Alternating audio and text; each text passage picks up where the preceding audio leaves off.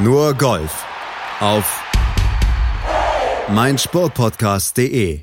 Kann John Rahm Ende der Woche die neue Nummer 1 der Golf-Weltrangliste werden? Das ist die spannende Frage, die über dieser neuen Golfwoche mit Turnieren in Saudi-Arabien und in Scottsdale liegt. Und damit herzlich willkommen zum Wochenausblick hier bei Nur Golf auf meinsportpodcast.de mit Malte Asmus und natürlich mit Desiree Wolf. Hallo Desiree.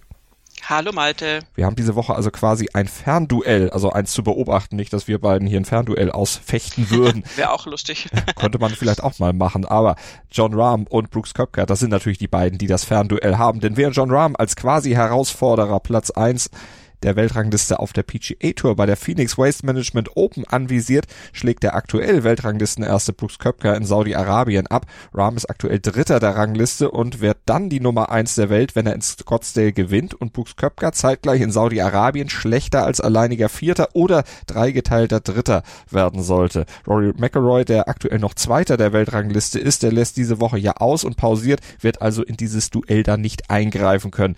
Desiree gesetzt den Fall. Rahm erklimmt tatsächlich die Spitze der Weltrangliste. Wäre er aus deiner Sicht eine verdiente Nummer eins? Ihm fehlt ja noch ein bisschen was, was Brooks Köpker und auch Rory McIlroy ihm vielleicht noch voraus haben. Das Major. Naja, aber wir hatten auch schon andere Weltranglisten Nummer eins. Was ist der Plural von Weltranglisten Nummer eins? Äh, man weiß es nicht. Also schon andere Spieler, die auf der Position Nummer eins in der Weltrangliste waren, ist vielleicht ein besseres Deutsch, ähm, die auch keine Major-Gewinner waren. Prominente Vertreter aus dieser Kategorie sind Lee Westwood und Luke Donald zum Beispiel.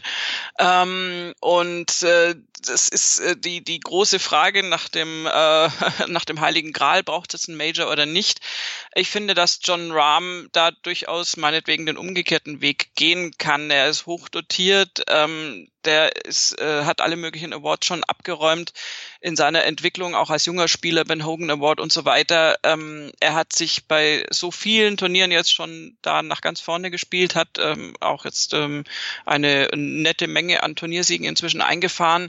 Und ähm, aus meiner Sicht wäre es durchaus denkbar, dass er diese Position jetzt erringt und das Major dann sozusagen nachliefert, weil ich bei John Rahm mir aus irgendeinem Grund tatsächlich nicht vorstellen kann, dass das berühmte Major oder der Gewinn eines Majors jetzt nicht, äh, wenn nicht in diesem Jahr, wovon ich ehrlich gesagt fast ausgehe, so doch äh, in den nächsten paar Jahren äh, definitiv äh, auf der Liste steht. Das hat man zwar sicher bei anderen Spielern auch gesagt, aber bei John Rahm habe ich da wenige Bedenken. Der ist äh, so äh, stringent äh, drauf und äh, ja, also das, das ich, ist für mich eine Frage der Zeit. Denke ich auch. Ich denke auch, dass es in dieser Saison ja, fallen könnte, dieses Major, dass er zumindest wieder sehr, sehr dicht rankommt. Und dicht rankommen, das ist ja bei ihm in der Karriere auch ein gutes Stichwort. Ich glaube, der hat mehr Top-3-Platzierung als verpasste Cuts in seiner Karriere bisher eingefahren. Also von daher denke ich auch, der wäre schon passend da auf Platz eins in der Weltrangliste. Muss dafür natürlich ein bisschen was tun. Und Brooks der muss ein bisschen was verteidigen. Wie wichtig ihm das jetzt ist, das weiß ich jetzt gar nicht genau, dieser Platz eins in der Weltrangliste, weil das ja auch, das haben wir in der letzten Saison, beziehungsweise in der vorletzten Saison, als das Spielchen mit Köpka Köpker und Dustin Johnson oder Köpker und Justin Rose ja immer so ein bisschen abwechselnd hin und her ging, ja auch schon gesagt, dieses Punktesystem, das ist auch irgendwie so ein bisschen schwer zu durchschauen. Ja, und ähm, also ich glaube, für Köpker ist es tatsächlich jetzt nicht die oberste Priorität, diesen Weltranglistenplatz äh, jetzt äh, eine bestimmte lange Zeit zu halten, was ja eigentlich äh, immer so ein bisschen das äh, Ansinnen ist, also dass du dann nicht nur mal eine Woche warst, sondern dass du dich da stabil oben halten kannst. Das ist ja auch eine Kunst. Wir haben ja schon oft genug von Spielern und auch Spielerinnen, wenn wir zu den Ladies schauen, berichtet, die die Position Nummer eins errungen haben, erringen konnten und dann den Totalabsturz leider äh, gezeigt haben, weil diese Positionierung einfach doch viel mit sich bringt an Druck, an Medien, an wie auch immer. Brooks Köpke hat sich da mit Sicherheit schon längst dran gewöhnt, der ist da schmerzfrei. Und insofern, ja, also der, wird jetzt seine zwei Majors noch erringen wollen, äh, um Bryson DeChambeau endgültig sein Sixpack zu zeigen. Ähm, diese Weltrangliste Nummer eins, die will er sicher gerne behalten, aber es ist also aus meiner Sicht auch nicht auszuschließen, dass Brooks Köpka in Saudi-Arabien äh, besser als äh, vierte oder dreigeteilte dritte, dreigeteilte dritte klingt sehr, sehr, sehr kannibalistisch, finde ich. Aber gut, ähm, also das kann ja gut sein, dass der da Zweiter wird oder gewinnt und äh, dann ist es eh kein Thema und John Rahm hat die Phoenix Waste Management Open auch noch nicht gewonnen. Äh, schauen wir uns ganz in Ruhe an. Ähm, aber wenn es irgendeinen Spieler gibt, der, glaube ich, in mancher Hin äh, mancherlei Hinsicht schmerzfrei ist, wird es wohl Brooks Köpker sein. Aber John Rahm hat bei der Phoenix Waste Management Open schon diverse gute Plätze eingefahren. Fünfter war er 2015 als Amateur damals noch und er ist noch nie schlechter als geteilter 16. bei diesem Event geworden. Also der weiß, wie man da im TPC Scottsdale auf jeden Fall spielen kann. Desiree, wir wissen es auch. Wir kennen diesen Kurs ja auch, haben das Ganze ja auch schon ein bisschen verfolgt. Also ich habe da noch nie drauf gespielt, aber jedes Jahr im Fernsehen geguckt. Von daher so ein bisschen äh, Wissen von außen ist natürlich dabei. Du hast da auch noch nie gespielt, oder? Nee, leider nicht. Ähm, das wäre jetzt als Privatrunde eh dann nochmal was ganz anderes als im Kontext dieses Turniers, weil, was ja sehr faszinierend ist und was ich auch nur jedem empfehlen kann, der Golf massiv langweilig findet, wobei die werden wahrscheinlich nicht unseren Podcast hören. Doch, die finden ähm, uns einfach so gut, deshalb hören sie uns zu. Oh, wow, weiß ich nicht. Aber ähm, bei der Waste Management Open haben wir diese Stadionatmosphäre, haben wir Publikum, was, das hat natürlich auch mit Alkohol zu tun, da muss man jetzt ganz ehrlich sein, durchaus beschwingt die ganze Sache angeht. Wir haben äh, ja einfach eine wirklich sehr andere Atmosphäre als bei vielen Turnieren, wo es ja darum geht, dass ein Golfpublikum traditionell natürlich äh, dezent leise ist und äh, entsprechend ehrfürchtig, wenn ge geschlagen wird. Und ähm, das wird dort nicht so sein. Insofern werden Spieler, die es auf den Tod nicht ausstehen können, wenn auch nur ein klitzekleines Geräusch ihre Spielroutine unterbricht, äh, dort nicht aufziehen. Ähm, also würde ich dann zumindest überspringen dieses Event, weil das ist schon eine ganz andere Herausforderung, ist aber halt auch eine Show, wenn du an einem Paar 3, wie bei dem berühmten Paar 3 bei in Phoenix, dann ähm, da so ein, wie so ein Fußballstadion um dich rum hast, gefühlt, natürlich nicht, aber wirklich viele Leute von Golfplatz auf Tribünen ähm, in einer Stadionatmosphäre, wenn du dann da entlang gehst und abklatscht und alles mögliche. Also das ist ein Riesending, da ist Riesenjubel und ähm, ich würde es genießen, ganz ehrlich, als, als Spieler Spieler und äh, ich glaube, die Mehrzahl der Spieler findet das auch ziemlich cool und ähm, ist aber auch für Zuschauer sowohl dort natürlich sowieso eine Show, aber auch am Fernseher ist es tatsächlich äh, interessant anzuschauen. Und John Rahm ist zum Beispiel einer der Spieler, der mit Sicherheit da überhaupt kein Problem mit hat und sich da eher tragen lässt von der Menge noch dazu, weil er ja in Arizona auch studiert hat ähm, und da also sich in der Ecke auch auskennt. Der saugt sowas auf, da gehe ich auch von aus, der wird diese Atmosphäre dann in sein Spiel übertragen können. 600.000 Zuschauer werden auch an diesem Wochenende da wieder erwartet und diesen Stadium Course dann füllen und dieses Partyloch dann wieder zum Beben bringen. Ja, was müssen wir über den Platz wissen? Der ist ein bisschen länger geworden. 7266 Yards ist er mittlerweile lang. Man hat ein paar Löcher ein bisschen in die Länge gezogen. Paar 71 Kurs. Wir liegen da ja auch mit 1250 Fuß über dem Meeresspiegel auch ein bisschen höher. Von daher fliegen die Bälle da auch ein bisschen anders. Und vor allen Dingen die Fairways sind relativ eng. Genau, nicht ganz so eng wie in Torrey Pines letzte Woche, aber immer noch äh, ausreichend unangenehm eng in Anführungszeichen. Also wir sind bei 33 Yards in der Landezone. Letzte Woche waren es 26. 26 ist einer der niedrigsten, wenn nicht sogar der niedrigste Wert insgesamt. Also das ist dann natürlich sehr tricky. Ähm, was aber tatsächlich in, äh, in Scottsdale schwierig ist, also du hast die Höhe schon angesprochen, das ist, das ist klar, die wirkt sich auch auf die äh, Weite der Schläge auf, aus. Ähm, aber es ist tatsächlich gar nicht so wahnsinnig schwierig, äh, da jetzt aufs Grün zu kommen an sich. Ähm, aber es gibt eine interessante Statistik, dass es äh, tatsächlich relativ schwierig ist, in die Nähe äh, des Lochs zu kommen, also den Platz, äh, äh den Ball auf dem Grün zu platzieren, aber eben auch sehr, sehr nah an der Fahne zu platzieren. Und ähm, insofern wird es natürlich dann auch wieder auf die äh, ja, auf die Putterleistung ankommen ähm, und auf das Gefühl, auf den Touch auf den Greens. Ähm, die Höhe können, glaube ich, die Spieler ab. Das kennen sie alle und der Platz hat sich jetzt in den letzten Jahren nicht verändert. Im Prinzip ist ja Phil Mickelson an allem schuld, wie so oft, äh, weil der 2013 da ähm, eine flockige Minus 28 hingelegt hat und dann musste man sich dann doch überlegen, ob man an dem Platz nicht was verändert. Das hast du schon angesprochen, ähm, dass da eben mehr Länge kam, ein paar Umgestaltungen, ein paar Grünumgestaltungen gab es auch. Ähm, neue Grünoberflächen, aber das ist jetzt nicht neu in diesem Jahr, das kennen die Spieler schon. Ähm, das ist seit zwei, drei Jahren jetzt schon so und äh, insofern denke ich, da wird es keine Umstellungsschwierigkeiten mhm. geben. Ähm, aber wie gesagt, auf den Grüns gibt Spaß und ähm, abseits des Platzes beziehungsweise um, um die Fairways rum wird es auch sehr viel Spaß geben. Da gehe ich auch mal von aus. John Rahm haben wir schon angesprochen, der dieses große Ziel hat, was er da anvisiert. Ansonsten natürlich Titelverteidiger Ricky Fowler ist mit dabei.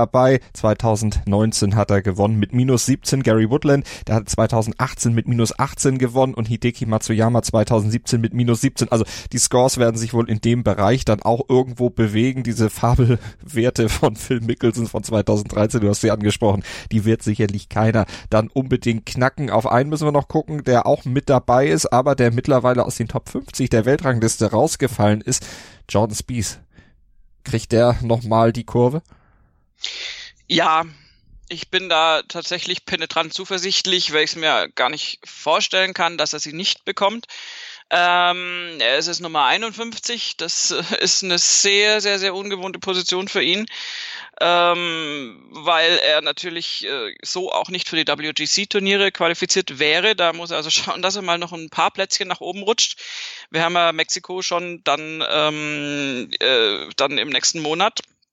Und ähm, Spieth hat aber traditionell auch in Scottsdale immer ganz gut gespielt, hat da mehrere Top-10-Platzierungen schon. Ähm, insofern, also ich, ich, ich kann mir einfach nicht vorstellen, also ich, ich äh, schaue wie jeder andere diese Krise von Jordan Spieth von außen zu. Er hat aber immer noch genügend Momente, wo das so aufblitzt, äh, an denen ich mich festhalte und wo ich sage, das kann wirklich eigentlich jeden Tag passieren, dass er das hinter sich lässt und dass er die Einzelteile seines Spiels mal wieder zusammenbekommt und dann auch wieder absolut äh, schlagkräftig wettbewerbstauglich ist. Ähm, es sind jetzt immer so Teilaussetzer in den letzten Monaten gewesen, mal hier, mal da.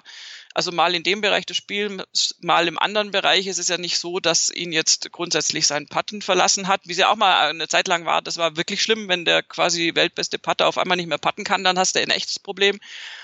Im Moment sind die Probleme bei ihm vielschichtiger, aber deswegen denke ich auch äh, lösbarer, weil sie nicht ganz so tief gehen und wenn er das mal wieder zusammenkriegt, also ich, das, das Potenzial bei Jordan Spieth ist da so hoch, das wäre, wäre wirklich dramatisch, wenn er das nicht mehr auf die Matte bekommen würde.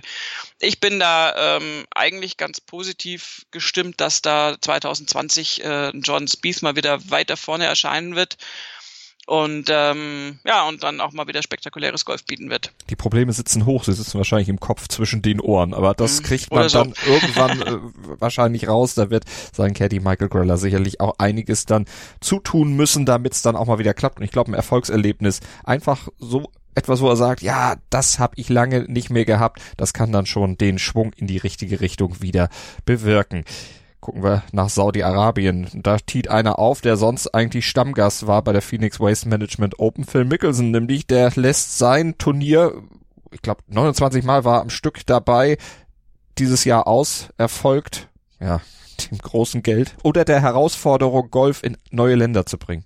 Mhm, nach Saudi-Arabien. Ist klar, ist klar. Ja, sagen sie alle, sagen äh, alle Golfer. Das ist so wichtig, dass wir den Golfsport exportieren. Wir gehen auch nach Saudi-Arabien. Das ist ja noch bisher golferisch ein ziemlich weißer Fleck. Da müssen wir Aufbauarbeit leisten die wir uns ja, bezahlen weil lassen. Natürlich die, äh, die Unterschicht in Saudi-Arabien da auch Zugang erhält und überhaupt, ähm, äh, ja, also das ist der Thema, äh, ich glaube, das Fass machen wir gar nicht auf. Ähm, die Meinung dazu dürfte erahnbar sein, die wir da beide haben. Ähm, haben wir letztes Jahr auch ausführlich besprochen, aber nur um das ganz kurz abzuschließen, ich habe so das Gefühl, in diesem Jahr spielt es irgendwie überhaupt keine große Rolle, außer bei vielleicht äh, Rory McIlroy, der aus eben bekannten Gründen abgesagt hat und auch Tiger Woods, der zumindest seinen Rücken vorgeschoben hat, dass er sich die Geschichte da nicht antun wird, aber auch da spielte, glaube ich, noch die etwas schlechte Presse für einen Staat durchaus mit rein.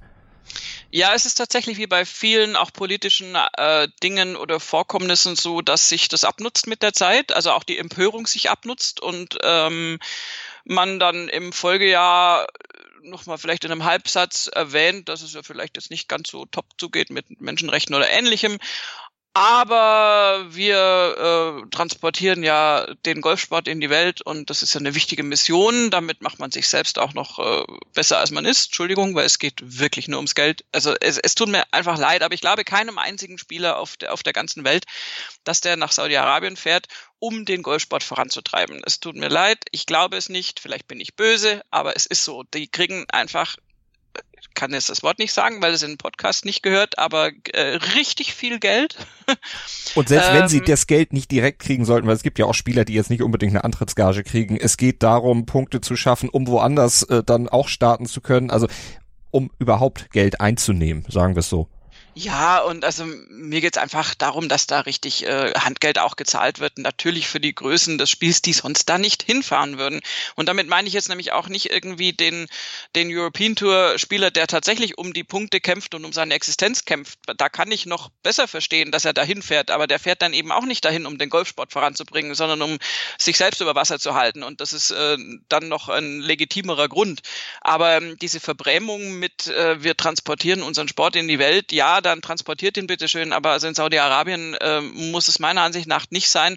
Noch dazu, weil wir ja wirklich nicht davon sprechen, dass man da irgendwie jetzt äh, junge Spieler heranzieht und so weiter. Da, da, da ist nichts. Da, da, also ich, ich kann es einfach nicht verstehen. Und die Leute, die in Saudi-Arabien Golf spielen wollen, haben eh äh, Geld, um drin zu versinken. Die mhm. bauen sich dann halt ein privates Golfplätzchen und dann ist auch gut mit der ganzen Thematik. Also da könnte ich mich aufregen. Wie man merkt, tue ich das natürlich gar nicht. Aber ähm, naja, also das ist, äh, wie gesagt, äh, da zu spielen ist die eine Sache, das kann man niemandem vorschreiben, aber das dann zu verbrämen mit irgendeiner äh, sportmissionarischen Geschichte, das nervt und ähm, das finde ich einfach äh, mhm. irgendwie äh, blöd und, und insofern spielt da und sagt von mir aus, dass euch das politisch egal ist, aber, aber sagt nicht, dass das ja, also das der wichtigste Auftrag schlechthin ist im, im, im Bereich des Golfsports. Das, so hat's Phil Mickelson ab. unter anderem getan und so hat's auch äh, Sergio Garcia gemacht, aber der muss auch ein bisschen gute Presse machen in Saudi-Arabien. Der hat ja im letzten Jahr den Golfplatz da verwüstet. Ja, dafür hat er jetzt ja dieses Jahr auch Verwüstet in Saudi-Arabien, ist auch schön. Oh, den hätte ich jetzt beinahe verpasst. Danke für den ja, Deshalb Hinweis. muss ich dich nochmal drauf hinweisen.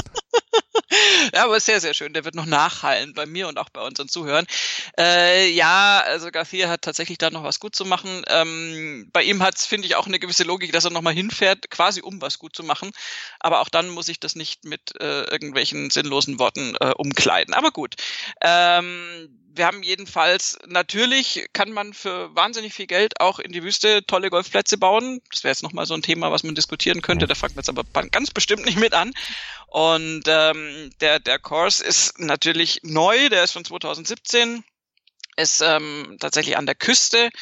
äh, ist auch interessant gestaltet jetzt rein objektiv als Golfplatz. Wir haben, äh, wir haben natürlich in, in der Wüste das, das Platzdesign mit äh, Seen, um die drumherum gespielt wird und zum Teil grenzt er auch an die Rote See und ähm, äh, an die Rote See, ja, an das Rote Meer. Ja. Ähm, kann auch schon nichts mehr. Ey, ähm, und ähm, da sind auch auch so so Native Desert Areas wird es dann genannt und Waste Areas. Ähm, und man hat natürlich versucht als als quasi lokale Besonderheit die Wadis, also äh, praktisch äh, äh, ja so, so Wasserlöcher damit mit reinzunehmen, auch als als Hindernisse in das Platzdesign. Ähm, gibt auch ein paar Doglegs, also es gibt eine minimale strategische Herausforderung, aber im Prinzip geht's um das, was, worum es immer geht äh, in der Wüste und auch am Meer, nämlich um Wind. Also mhm. im Prinzip musste damit zurechtkommen. Der wird nicht ganz furchtbar sein laut Wettervorhersage, aber wird eben wechseln und man muss sich da gut drauf einstellen. War letzte Woche in Dubai auch nicht unbedingt angesagt, dass es am letzten Tag dann doch noch ein bisschen stürmischer und schlechter wird. Also von daher, man muss mit allem rechnen und das werden die Spieler mhm. sicherlich auch tun. Und gucken wir nochmal aufs Feld. Wir haben ja schon gesagt, also Garcia ist mit dabei, Mickelson ist mit dabei, Stenson ist dabei, Westwood ist dabei, Brooks Köpker haben wir eingangs ja auch schon erwähnt. Der muss ja ein bisschen was machen, wenn er seine Nummer eins in der Weltrangliste halten will. Shane Lowry ist dabei, Ian Poulter, Bernd Wiesberger schlägt ab und auch das deutsche Dreigestirn Keimer Kiefer und Heisele. Auch die sind mit dabei, werden sich dann messen auf diesem Kurs rein sportlich, zu Martin Keimer haben wir der letzten Woche ja auch schon was gesagt und auch in der Sendung am Montag. Der Trend hält sich momentan, dass er ganz okay in die Saison reingekommen ist, für seine Verhältnisse im Vergleich zur letzten Saison sogar richtig gut. Eine Top 10 und eine Top 20 Platzierung. Was sind aus deiner Sicht jetzt da auf dem Kurs in Saudi-Arabien für ihn drin? Er hat den Kurs ja noch nie gespielt. Ja, aber das ist aus meiner Sicht nicht ausschlaggebend. Also Martin Keimer ist jetzt auch keine Zwölf mehr, wird dann da nicht hilflos auf dem Golfplatz rumstehen. Außerdem hat er ja äh, kompetente Hilfe mit Craig Connolly an seiner Seite. Ähm, nein, Martin Keimer ist äh, grundsätzlich befähigt, diesen Platz äh, zu spielen und auch wunderbar zu spielen. Ich traue ihm das absolut zu. Und äh, der ist theoretisch auch äh, in der Lage, mit äh, einer sehr, sehr guten persönlichen Form da den Turniersieg zu holen. Ob er das jetzt zur momentanen Saisonphase schafft, äh, kann ich jetzt noch nicht einschätzen. Der Trend ist auf jeden Fall gut. Er äh, setzt sich da oben fest, so in diesen Top 20, Top 10 äh, Platzierungen, die du schon genannt hast. Ja, wie er das jetzt in dieser Woche umsetzen kann, das ist wie bei jedem Golfspieler, das kann man vorher echt nicht sagen, kann man auch bei Brooks Köpker nicht sagen. Aber grundsätzlich äh, wird Martin Keimer, der sich ja auch auf anderen Plätzen in der Wüste, siehe Dubai und Abu Dhabi und so weiter, durchaus äh, wohlfühlt, freundlich formuliert, siehe Turniersiege, äh, da äh, genauso gut bewegen können und wird damit äh, durchaus äh, auch, auch äh, umgehen können. Aber ob er jetzt tatsächlich da Top 5 oder sogar einen Turniersieg schaffen kann, das hängt einfach von seiner jetzt wirklich aktuellen Form dann von Donnerstag bis Sonntag ab werden wir alles natürlich im Blick haben. Wir hoffen auf vier konstante Runden von Martin Keimer und ein möglichst gutes Plätzchen am Ende im Leaderboard. Was man zu Craig Connolly noch sagen kann, es wird auf jeden Fall in dieser Woche wohl kein Ex-Schützling von ihm gewinnen, denn Paul Casey, dem das ja nachgesagt wurde, dass er jetzt die besten Chancen hat, ein Turnier zu gewinnen, der ist weder in Saudi-Arabien noch in Scottsdale am Start. Ja, da wird er mal, mal kurz äh, beruhigt die Stirn abtupfen. Äh, Nein, das ist Craig sowieso völlig wurscht, äh, aber es ist eine nette Geschichte. Also ich, ich werde tatsächlich dann beim nächsten Turnier auf Paul Casey schauen. Das ist ja total bescheuert, aber man muss auch mal blöde Sachen machen. Ähm, Nein, aber das, das ist, äh, ich, ich würde mir wünschen, dass das mit Martin Keimer jetzt wirklich gut läuft in diesem Jahr und dass die sich gut eingrooven und dann äh, Erfolge welcher Art auch immer da holen können, um sich zu stabilisieren, weil ich schade fände, wenn Martin Keimer da auch so ein bisschen aus der Weltklasse raus diffundiert, so wie es ja momentan noch nicht ganz so schlimm, aber der Trend auch bei Jordan Spieth ist. Ähm, aus ähm, meiner Sicht gehören beide da in ein Feld und auch äh, in absehbarer Zeit hoffentlich wieder in so WGC-Felde hinein. Felder, Felde, oh Gott, das war nicht mal ein Tag mit Pluralen. Ähm, und ich, ich hoffe, dass Martin Keimer sich da jetzt in Saudi-Arabien auch, auch die Form einfach äh, noch verbessern kann und, und noch, noch stabilisieren kann. Und dann schauen wir mal, was diese Saison rauskommt. Plural, Plurals, Pluräle, wir schauen das mal nach, werden das dann in der nächsten Folge ja. alles aufarbeiten. Ich entschuldige mich bei allen schmerzempfindlichen äh, der, der deutschen Sprache holden Zuhörern. Es tut mir leid.